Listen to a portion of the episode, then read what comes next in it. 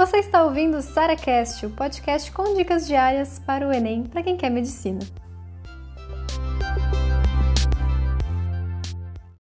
Seu sonho é fazer medicina, você sonha com isso há muito tempo, mas chega agora que é o momento de você começar a sua preparação e você tem muito medo disso não dar certo. Você tem medo de você não conseguir chegar lá porque você sabe o quanto é difícil. E aí, você fica naquela entre o seu sonho e talvez aquele medo de jamais conseguir passar, jamais conseguir entrar na universidade, e aí fica todo aquele tempo investido, todo aquele sonho, toda aquela, uh, toda aquela parte emocional também que a gente investe em tudo isso vai por água abaixo. E agora? O que, que eu faço?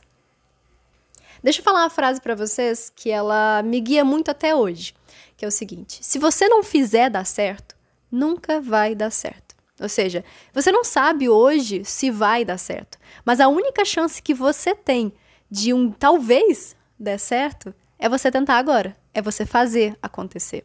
Então, a gente nunca sabe do futuro, né? A gente não tem como dar absoluta certeza que vai dar certo ou quando vai dar certo, isso a gente não sabe.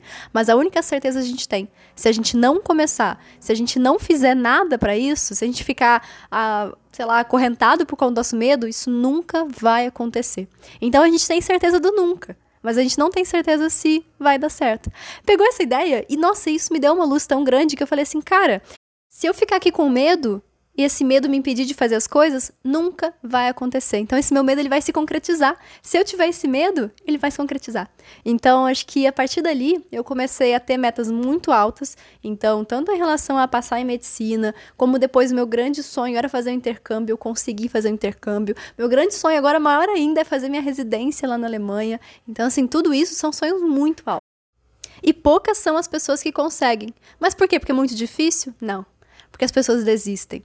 Grande parte das pessoas que poderiam conseguir isso, poderiam chegar lá, elas desistem, especialmente quando estão muito próximas de chegar. Então, você vai sentindo que é como se fosse o seguinte: quanto mais longe a gente está, quanto mais alta a nossa caminhada, também mais medo a gente vai ter, porque mais a gente tem a perder.